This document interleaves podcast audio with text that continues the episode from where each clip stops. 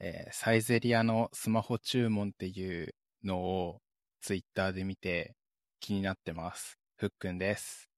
えー、まあ、ちょっと10月は忙しかったんですけど、11月になって、ちょっと落ち着いてきまきました。MK です。いや、お疲れ様です。いや、お疲れ様でした。お互い忙しい10月だったね。ね。いや、ちょっとゆっくりしたい。ね。うん あのーそんなわけで、峠を越えた2人で今日はやっていきますが、はい。 あの、サイゼリアのさ、 うん。スマホ注文のやつ、僕うもんそのツイート見たんだけどさ、これさ、うん なんでこんななんかさ、何この UI の感じがさ、すごくないこれ。いや、すごいよね。これ、しかも、スマホのカメラで QR コードを読み取って、リンクをタップだから、ウェブか。うん。アプリとかじゃなくて。うん。 2023年に新しく出るウェブアプリケーションがこの感じなんだみたいな。いや、すごい。昔のアプリのボタンみたいな、なんかすごいよね。なんか、なんだろうな。いや、でも、な、なんだろう。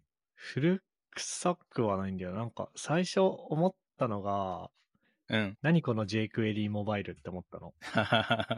確かに。でも、うん。いや、でも JQuery モバイルでもない気がするんだよな、これ。なんだろう。これ何使ってんだろああ、確かに使ってるのが何かは気になるか。う。ちょっとなんか、なんつうの。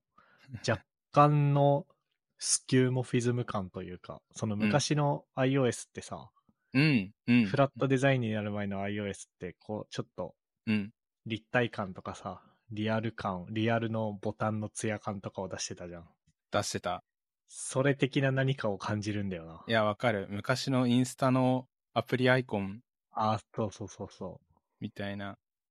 あと、これこ、れすごいな。うん。僕初めて見たとき、ちょっと新しくなった地方銀行の ATM の画面かなみたいな、確かに。思った な。詩銀の ATM そなんかわかるな、これ。いや、いいな。ちょっとどういう技術を使ってんのか見てみようかな。サイゼリア行って。ああ、いいね。はい。そういうわけで、あのーね、ちょっとね、前回僕すごい失敗したなってのがあって。お、何ですかいや、というのも、あの、後で話すんだけど、うん。あはいの、先日会議オンレールズで登壇してきたんですよ。はいはい。 2023年の10月、まあ、27、28ってやって僕は2日目の方に登壇したんだけど、うん。それで、まあ、レールズのカンファレンスなんで、レールズに絡めた話を、レールズとポッドキャスト絡めた話をしてきたんだけど、うん。いや、それで、あ、じゃあ、あそんなんやってんだね、聞いてみようってなって、リスナー登録してくれた人が最初に、 最初に聞くというか、あ、 そういうことそのか人。が最初に出会うエピソードが、エピソード217って、 うん。なんか、めっちゃ疲弊してるみたいな。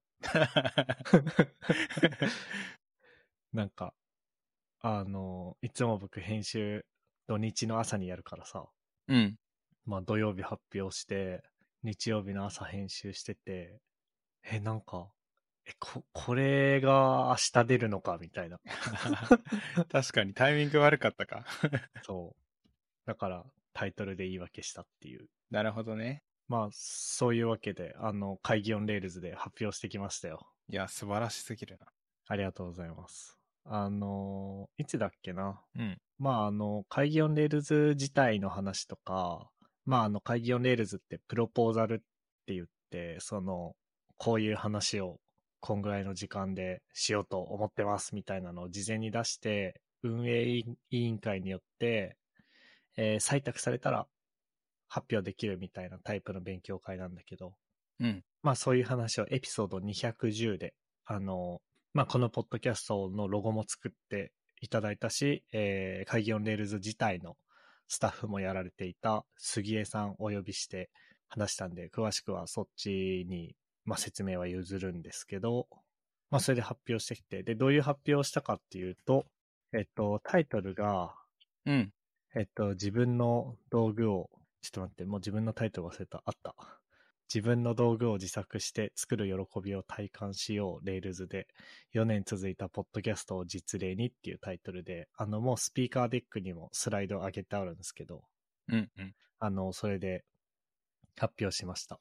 で、内容としては、まあ最初の方で、こう、ポッドキャストは4年半だし、このレールズで、ポッドキャストのシステム作るっていうのを3年半ぐらい続けてきて、それでいろいろ、その、レールズの機能を駆使しながらやってきたよっていう話とか、うんまあそもそも僕は、やっぱりこう自分で、まあ個人開発みたいな感じだけど、自分で好きに触れるレールズのアプリケーションを1本持っておいて、で、それを試行錯誤して、日々技術勉強してきたんだよ、みたいなうんうん。話をし、で、最後に、まあ一応 Rails のカンファレンスなんで、えーそういうことをするのに、すごく Rails ってぴったりだよ、みたいな。うん要するに Rails っていうのは、あのー DHH っていう人が、あのーなんつうの、創業者というか創始者なんだけど、うん彼の思想として、えーどっちかというと大企業のためのエンタープライズな技術っていうよりは、そういうのに耐えうるものであるものの、やっぱり最初は一人の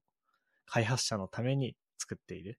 フロントとバックエンドとデータベース担当とインフラ担当とっていうのが分かれてるんじゃなくて、一人で全部やって小さなビジネスを立ち上げる。そういう時にすごく役立つようなものでありたい、レールズは、みたいなうん。ので、まあ、この考え方ってまさに、まあ別に僕このポッドキャストでね、あの、IPO 上場を目指すとかは全然考えてないけど、まあスモールなビジネスじゃビジネスなわけで、えーまさにその思想に乗っかってやってますぜ、みたいな、うんそういう話をしましたね。うん。うんうんうん。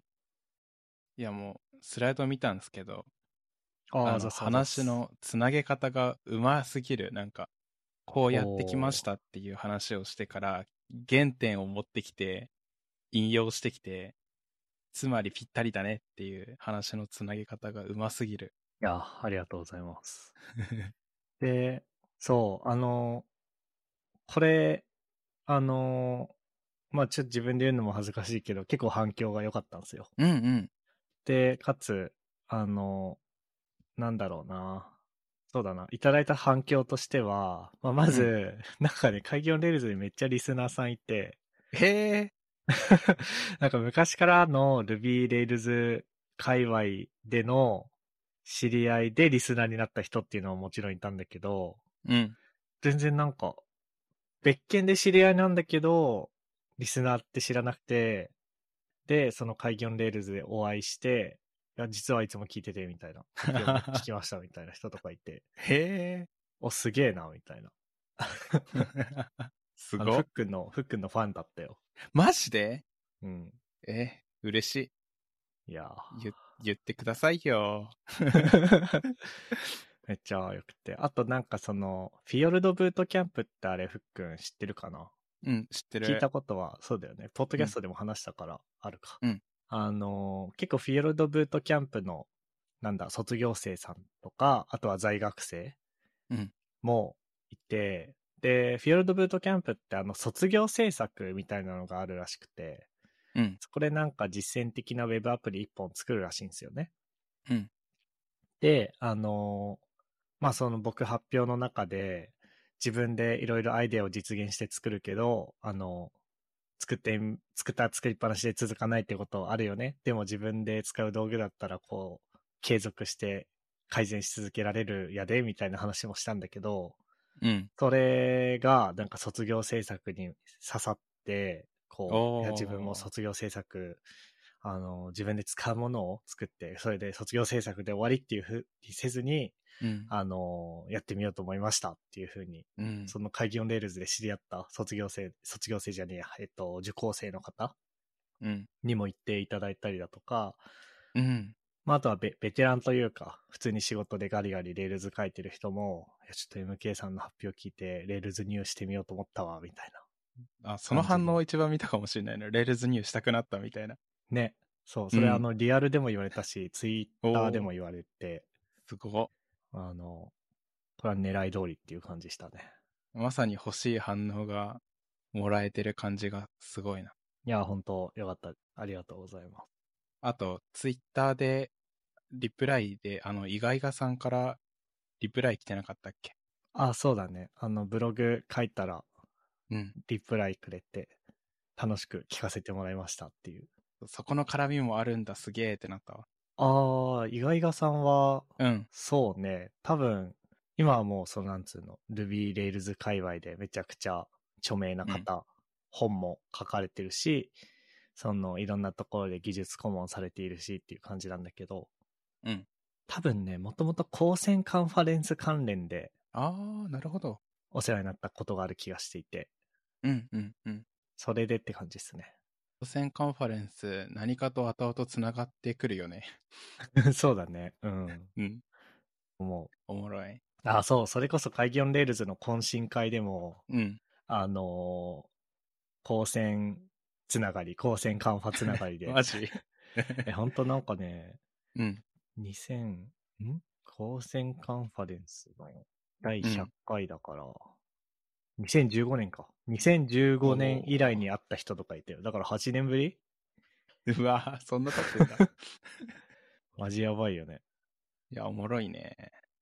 ブログで、その、作り始めの時から、あの、発表の内容から、終わった後こんな感じでしたっていうところまでブログで書いてくれてるからさ、うん。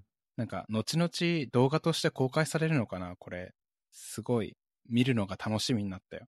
発表の動画ってことそうそあ、されるされる。あのー、一応、YouTube ライブで生配信してて、そっちは無料で見られるんだけど、う。うん。なんか頑張れば、それ辿れば今も動画見れるんだけど、ああ、そうなんだ。うん、でも多分後々、そのなんつうの、うん。人、人ごとに、発表ごとに、うんうん。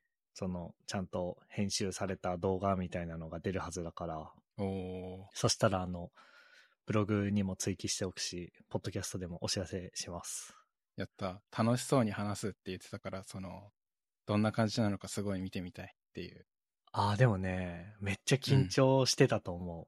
ああ、そうなんだ。なんか、人前で出て話すみたいな時って、もう僕めちゃくちゃ緊張するんだよね。うんうんうんうんで、何が一番緊張するか、いつが一番緊張するかって言ったら、うん。うん。もう本当話す3分前ぐらいが一番緊張緊張するの。はいはいはい。で、もうなんか、壇上に立ったら、なんか多分そこでもう、覚悟が決まって、はいはい。緊張しなくなって、めっちゃ楽しそうに喋れんの。はいはいはいはい。なんだけど、今回は、それがね、解けるまで2分か3分ぐらいかかって、あら、最初めっちゃ緊張してカミカミだったと思う。でも途中で、うん。モードに入れて、うん。あの、ここからは楽しそうに喋れてるんじゃないかなわかんないけど。いやー、わかるな。なんか、えいやって言った後はいいんだけど、行く前ってきついよね。そうなんか、いや、さすがに多分ね、自分が許容できる緊張の量を、少し、うん。少し超えたんだろうね。うんうんうんいやーまあで、あの、ブログにも書いてある通り、うん。うん。まあ、今回あの、主催者の大倉正文さんっていう、もうお大倉正文っていうハンドルネームであり、た、うたん多分ご本名だと思うからあれなんだけど、大倉正文さんっていう方にすごい助けてもらって、うん。あのー事前に、なんつうの、登壇相談会みたいなのをやってくれて、へえ。そう、最初は、なんていうか、会議オンレールズのプロポーザルを出そうって思ったタイミングでは、うんまあなんかやっぱ自分にしか話せない話って、ポッドキャストとそのシステムを自分で作ってきたことだから、テーマはそれでよかったんだけど、話の方向性がよくわかんなくて、あの、うんうん。最初はなんかもう、ただ単に作ったっていう話にするか、こう、もしくは、一人で動かすから、そのなんつうの、まあ割と、ケチケチで動かしてるんですよ、ゆるふわ .com は。うん。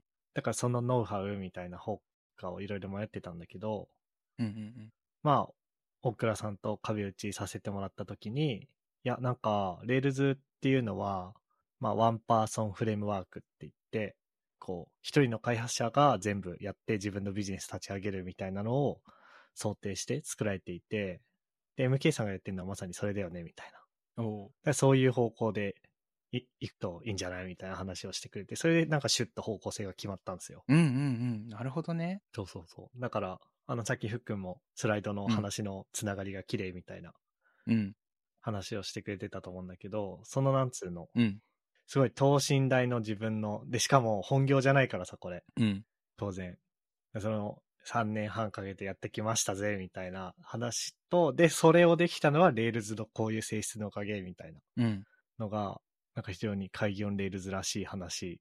そういう展開すると開業 Rails らしい話になるんじゃないっていうアドバイスをくれたのは実は全部大倉さんで、うんうん。めちゃくちゃありがとうございますっていう感じでしたわ。ええ相談って、そう、すごいね。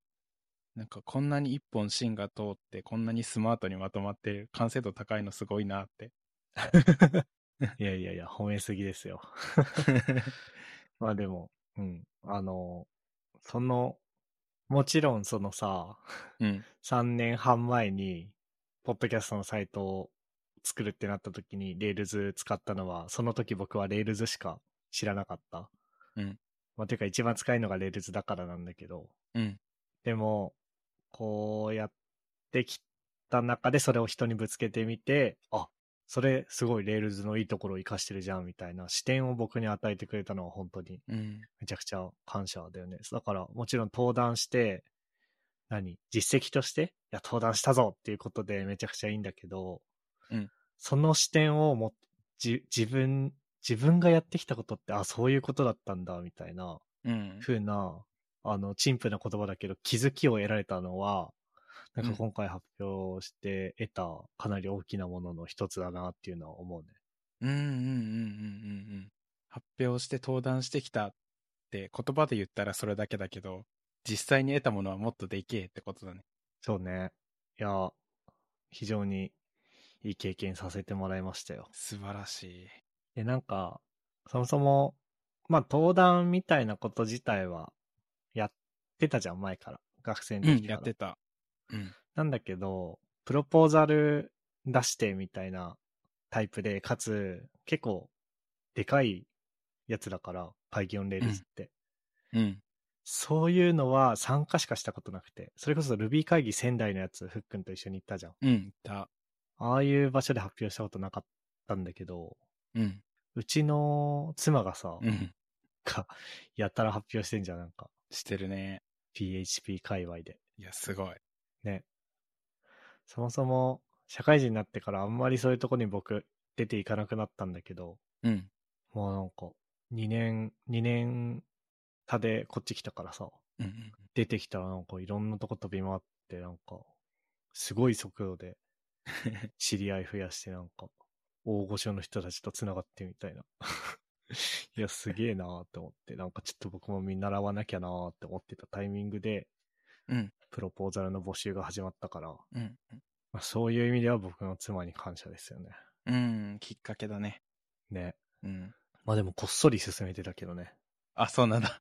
うん。いや、なんかそれでさ、いや別にいいんだけどさ、うん。なんか、え、プロポーザル出そうとしてんだ、みたいな風にさ。あー言われてなるほどんか。うぜえな って。 確かに確かに確かに。見てやろうかみたいなね。そうそうそうそうそう。うんうん うん。こうね、あの、別に家庭内の心理的安全性が低いとかそういう感じではないと思うんだ けど、なんかあったから、うんうんうん。秘密裏に進めてたんだよね。はいはいはい。あの、今僕、僕の仕事部屋というか僕の作業部屋ってあの寝室とマージされてるからさ、うんうん。夜プロポーザル書いたりとかしてたらガラガラって来るじゃん。ああ、そうだねさ。シュシュッて画面切り替えて、あツイッターしてましたけど、みたい な。 仕事サボってんの隠す人 じゃん。 そうそうそうそう。あるよね、そういうボボスが来たみたいな。あるある。画面パッと切り替え Windows のアプるの。リそう、あるよね。あるあるある。そうそれ、 それやってた。嫁が来たみたいな。 いいね。嫁が来たの裏で進められてたプロジェクトだったんだ。 まあ、そうっすね。いやー、あとはそうだななんかあるかなえ、じゃあ最後にスライドで一番好きなページのこと言っていいあどうぞ。 ?5 ページあたりでさ、うん。あの、自分もポッドキャストをやってみたっっていう、そのゆるふわポッドキャストこうやして始まったぜみたいなページがあるんだけどさ、スライドの。うん、ちょっと待ってね。そこに、あの、ポッドキャストのロゴは、会議オンレールズロゴ作者の杉江さん作って書いてあるところがちょこんって入っててさ、うん。これ、なんか、すごい、え、マジみたいな。ここで一気に興味惹かれるポイントだなって思ってめっちゃ好きなんだよね。ああ、なるほどね。うん。これなんか、終わった後杉江さんと話したんだけど、聞きに来てくれてて、おお。あの、びっくりしましたって言ってた。 そう、ここは、でもぶちかましポイントだなって、めっちゃ激アツだなって思った。いやー、そうね。まあでも入れるしかないでしょ、これは。ね、入れるしかない。どうやるしかないね。なるほどね。うん。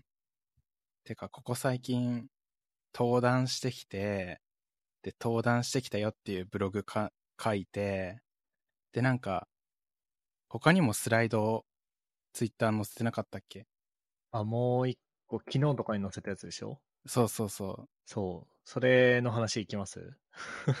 で最近、すい。ごいなと思って、勢いが。あ あ、いや、それね、実はね、僕ミスったんだよね。あ、そうなのうん。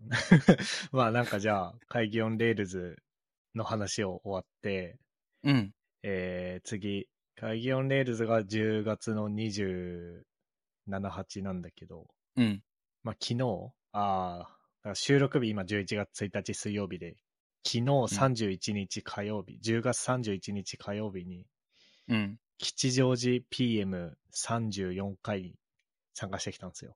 うん。で、その、そこでも発表してきて、すご。ただ、うん。僕、なんか多分ね、僕本当はね、35回で発表するつもりだったんだよね。はいはいはい。でもなんか間違えて34回に申し込みしてて、あら。え み たいな。いや、だって普通に考えてさ、あれじゃん。 あの、28日土曜日に、うん。えっと、そこそこの大きさのカンファレンスでさ、発表するのにさ、その1、うん2、3日後にさ、で、しかも、会議オンレールズ15分だけど、七 p は20分だったから、なんかうーん。おおかおかしいじゃん。無茶おじゃんか。しいね。だから僕本当はなんか12月にやる35回に申し込みしたつもりでいたんだけど、なんか間違えて34回に申し込んでて、 うん。で、まあ話としては、最近マネージャーになったからマネジメントの話をしようと思ってたんだけど、うん。えってなって、うんうんうん。なんかほぼ、なんかずっとスライドを作ってたね、昨日までは。いや、なんかさ、ツイッター見ててさ、あのー登壇して、ブログもで書いて、そこまでは、おーすげーって見てたんだけど、ジョージ PM で発表したみたいなツイート見た瞬間にちょっと引いたもんね。うん。いや、え自分えぐーと思って引いた。自分でも引い た。いや、だから、なんかでも、なんか、しかも、それに気づいたのが1週間前とかなの。やば。え、俺発表、あれさあれ俺34に登録したんだ、み たいな。で、なんか、あれじゃん。それでキャンセルするのもあれじゃん。確かに。いや、要するに発表枠4枠しかないからさ。うん。で、まあ、参加者枠は補欠登録とかいう概念あるけど、発表者枠はないからさ。うん。それで穴を開けるのもあれだし、その、まあ、せここっちは先着順だったから、僕が埋まった、僕で埋まったことによって発表を諦めた人にちょっと失礼だなと思って、うん。 もう、ガッて資料作ったわ。すごっ。こっちではなんか、うん。ワンオンワンの話をしたんだよね。うんうん。で、まあ、会の全体のテーマがコミュニケーションとプロトコルだったから、うん。で、コミュニケーションの解釈は自由みたいな。だから他の人うんうはんうん人工衛星の地上側のプログラムを書いてますみたいな人が、いや、これは通信なのでコミュニケーションですよねおっうていう捉え方をしては書いてる人もいれば、あの、サーバーとサーバーの通信うんで GraphQL の話をしてる人もいれば、おあとは、えっとね、覚えてるふっくん ?OSI 参照モデル、アップセット覚ネえイてテるィブーうん。とプロジェクトマネジメント上の各種コミュニケーションみたいなのを、こう、対比させて解説してる人とかもいればっていう感じで、はいはいはい。っていう感じだったんだけど、僕はその、ワンオンワンのプロトコルみたいな話をしたね。うんうんうんあのワンオンワンは、ワンオンワンの目的っていうのをちゃんと設定して、で、このワンオンワンで行われ行われる会話は、すべてこれらの目的を達成するため、まあ目的具体的には成長と信頼関係と情報収集なんだけど、うんその、これから行われる会話は、すべてそのためのものですよ、みたいな。プロトコルを定めて、ワンオンワンやるようにしてます、みたいな話をしたんだけど、うん。うんうん。大、大、大変じゃねえや、なんだっけ。そそれも、あの、そ、そうですね。あの、そこそこ、そこそこ、なんか大変嬉しい反応をいただきましたね。うんうんうんうん。そう、ビビったのは、今日、昼休みに、うん読んだんす、読んでたんすよ。お弁当食べながらポチポチって。で、結構スライドの枚数あってビビったっていうのと、うん。あとは、あの、最近、ポッドキャストで MK が話しているような内容がギュッとまとまった印象を受けてて、あ、そのキチピーのスライドあ、そうそうそうそう。はいはいはい。だから、あのー多分ずーっと頭の中には、頭の中でずっと考え続けているようなことをアウトプットしたのかなって勝手に読んでて思ってた。ああ、多分そうだと思う。なんか、うんうんうん。ポッドキャストやっててすごいいいなって思うのはそれなんだよね。なんか、うんうんうん。多分ふっくんもそうだと思うんだけど、うん。こう、文章とかスライドにするよりもさ、一段ハードル低くないポッドキャストで話すのって、実は。低い低い低い。その、ハードル、明らかにブログとかよりも、ポッドキャスうトんハードル、技術的にはとか、かけるコスト的には高いんだけど、うん。ただ一旦その辺の配信とか編集みたいなのにこなれちゃいさえすれば、うん。こう純粋にアウトプットするっていう意味では、ポッドキャスト圧倒的にハードル低い。低い。わかる。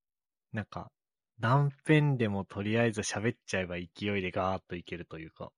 うんうんうんうん。で、そのおかげでかなり、こうなんつうの、下書きじゃないけど、うん。いろんなアウトプットの下書きができている感覚はあるよね。その、キチピーのマネジメントの話に限らず。うん。確かに確かに確かに。会議オンレールズの話だって、まあ言っちゃえばリスナーさんにとっては、この4年のまとめみたいな。はいはいはい。確かに。あの、ワンパーソンフレームワークみたいなところは、そのさっき言った大倉さんに与えてもらった視点なんだけど、うんそれ以外の事実の列挙のところは、散々、ポッドキャストで話し、ブログに書いてってやってきたことだからあ確かに確かに。なんか、こういう技術革新というか、技術の更新がありましたよって、企業報告してたもんね。そうそうそうそう。うんうん。だから、確かに、その、ふっくんの言うことは言えてみようというか、うんうんうん。まさにっていう感じだと思う。うんうんうんそうなんですよ。そういう意味で、佳境を超えましたね。峠を超えま したね。いや、ギュッと詰まったね。うん。すごいな。そら、前回みたいな感じにな るわ。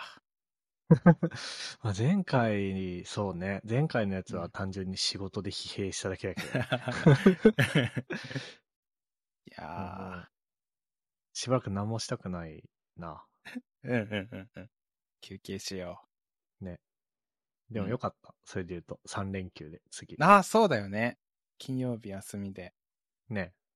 うんうん。ちょうどいいね。ちょうどいいわ。うんうん。そういう日程で設定したのかな。会議オンレールズの運営の人たちは。ああ。だとしたら、配慮が行き届いてるな。うん大変行き届いてて、ありがたいですね。ありがたい。ちなみにあの、ふっくんのあれはさ、バイトはさ、祝うん日はどうなんの、祝日は関係ないんだけど、僕が3連休取れるタイミング見つけた瞬間に3連休取るっていう勤務態度だから、 うん、休みにしてる。えー、うんいいじゃないですか。そうなんすよ。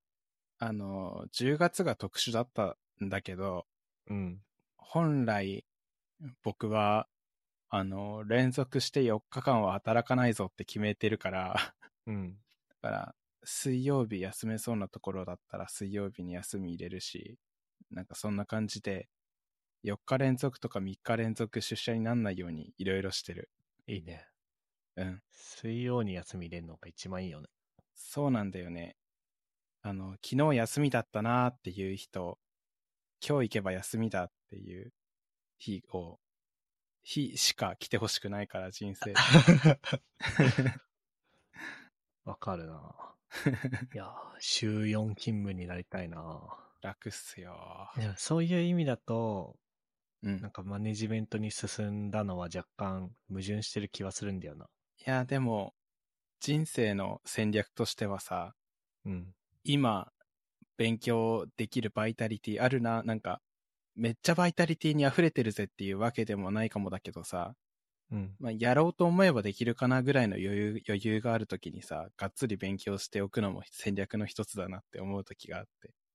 あ、そうね。それはそう。うんうん。いや、今後楽しみなんだよな。あの、アンドロイド界隈でコニファーさんっていう人がいて、ああ、超有名だよね。そう、エンジニアリングマネージャーになって、エンジニアリングマネージャー辞めて、みたいなのをブログで適宜報告してくれてるんだけど、うん。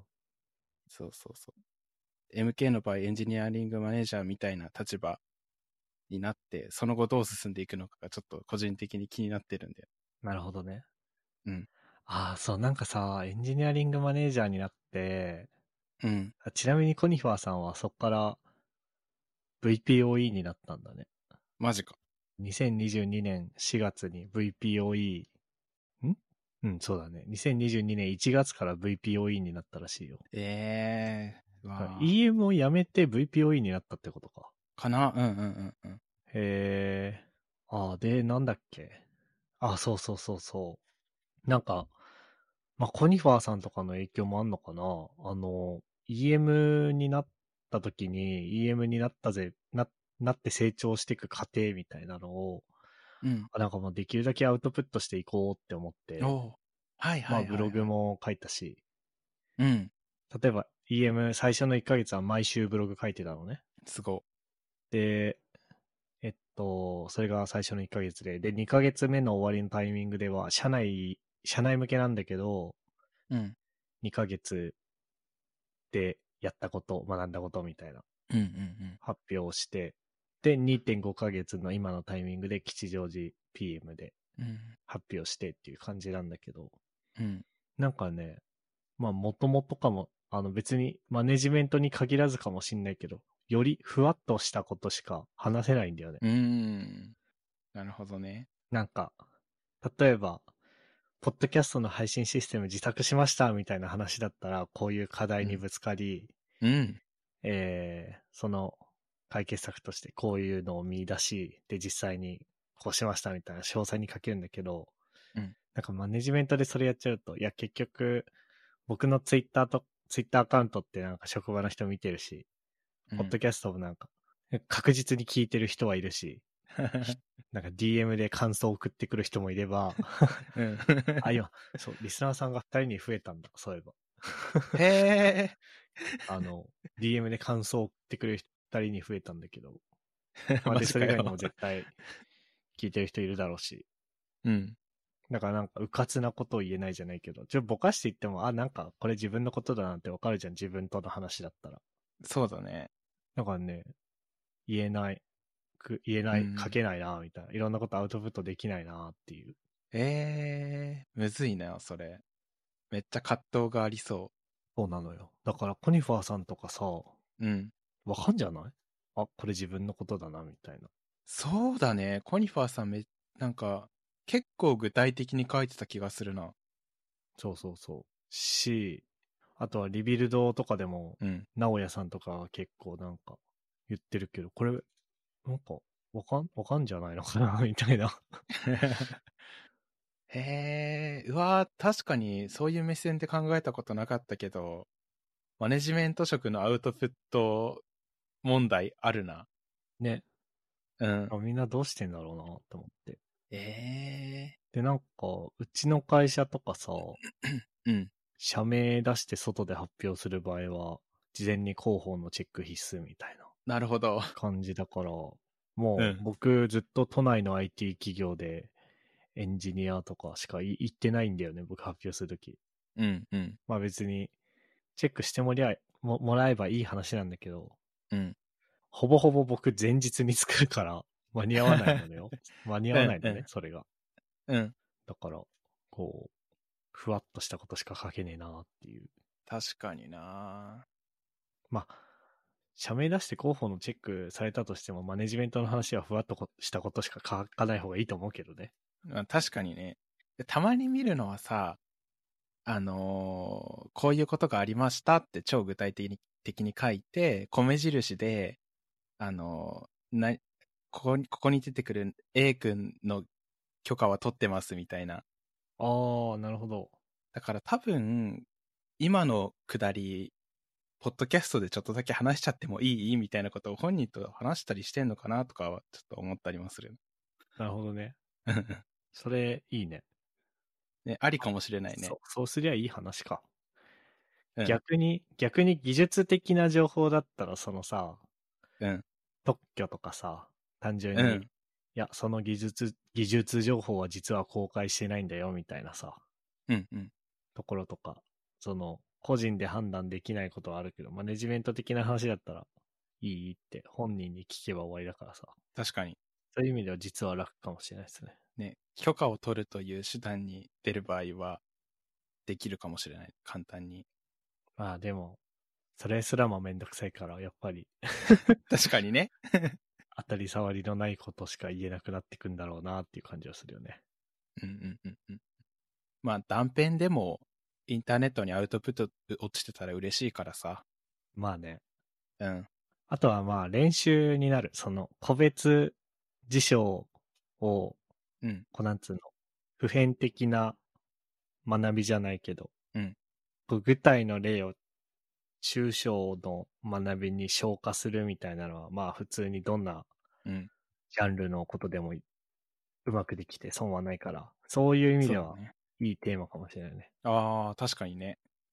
こういう場でアウトプットするってなったら、抽象的にしなきゃいけないもんね。 そうそうそう。確かに強制練習法だ。そうね。だから日うん記、日記的な、はいはい。日記的な話し方を逆にできなくなるかもね。確かにね。逆表っていうことがあってさ、みたいな。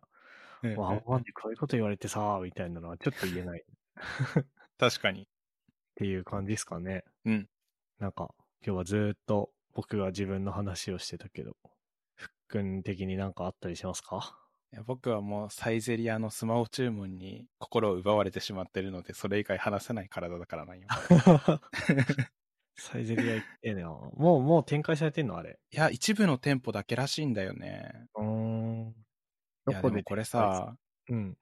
あの、他のテーブルズームして QR コード取ってさ、いたずらでそのテーブルに注文とかできそうで怖いんだよね。まあ、確かに、できるよね。ね、そこの対策とかしてるのかとかなんかね、気になっ ちゃっなんかでも、テーブル、なんかいろんなモバイルオーダーシステムって、レシートみたいなのに QR コードを、こう、うん印刷されて渡されたりとかするのね。うんた。はいはいはい。で、某サイゼリアのやつは、今適当に調べた感じだと、座席に固定の QR コードが書いてあるって、うん。これは、ちょっとあれかもしれないですね。いたずらアビリティが 上がりそうな感じするよね。ね、そうなのよね。ただ、システムとしてはすごい、あのー画期的だと思ってて、うん。あの、タブレット注文のお店ってさ、タブレットがドカンって机に置いてあって、うん。その分のスペース、便利だけど邪魔だなって思う時があって、そうだね。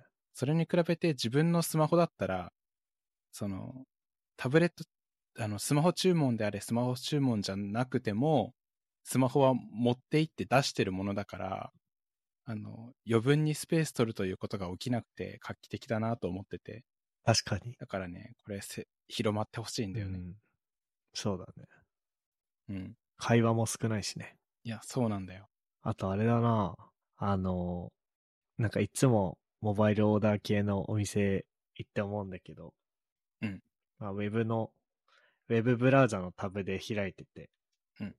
で、特に、特にその位置情報を求められたこととかないから、その、これ家帰った後に開いてんじゃん、そのモバイルオーダーのページ。うん。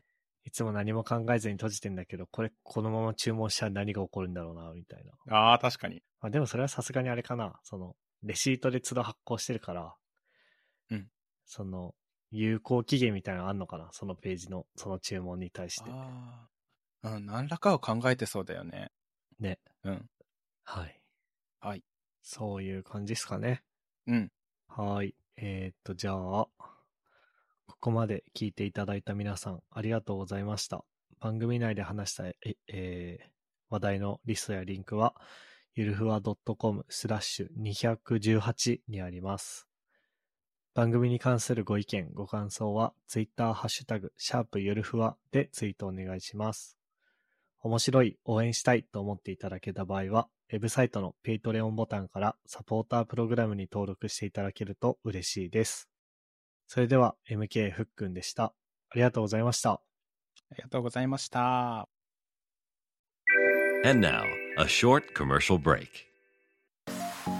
現在エンジニアの採用にお困りではないですか候補者とのマッチ率を高めたい辞退率を下げたいという課題がある場合ポッドキャストの活用がおすすめです音声だからこそ伝えられる深い情報で候補者の興味関心を高めることができます株式会社ピトパでは企業の採用広報に役立つポッドキャスト作りをサポートしています気になる方はカタカナでピトパと検索し X またはホームページのお問い合わせよりご連絡ください。